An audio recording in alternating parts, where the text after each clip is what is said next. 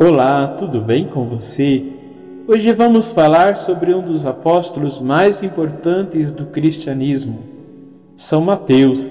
Ele era um cobrador de impostos que trabalhava para o governo romano.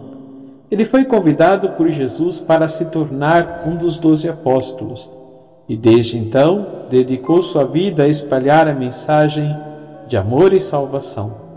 Ao longo de sua vida, São Mateus escreveu um dos quatro evangelhos canônicos, que é um dos livros mais importantes da Bíblia.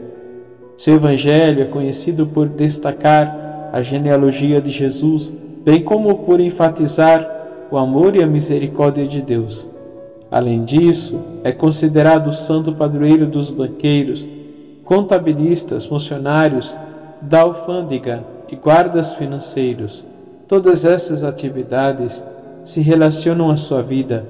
Antes do chamamento de Jesus, todas essas atividades se relacionam à sua vida antes do chamamento de Jesus e as atividades que ele praticou como publicano.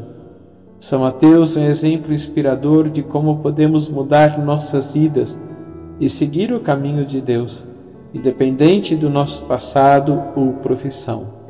Que a graça de Deus nos ajude como ajudou Mateus, e que em tudo busquemos fazer a vontade de Deus em nossas vidas. Amém. Abençoe-vos o Deus Todo-Poderoso, Pai, Filho e Espírito Santo.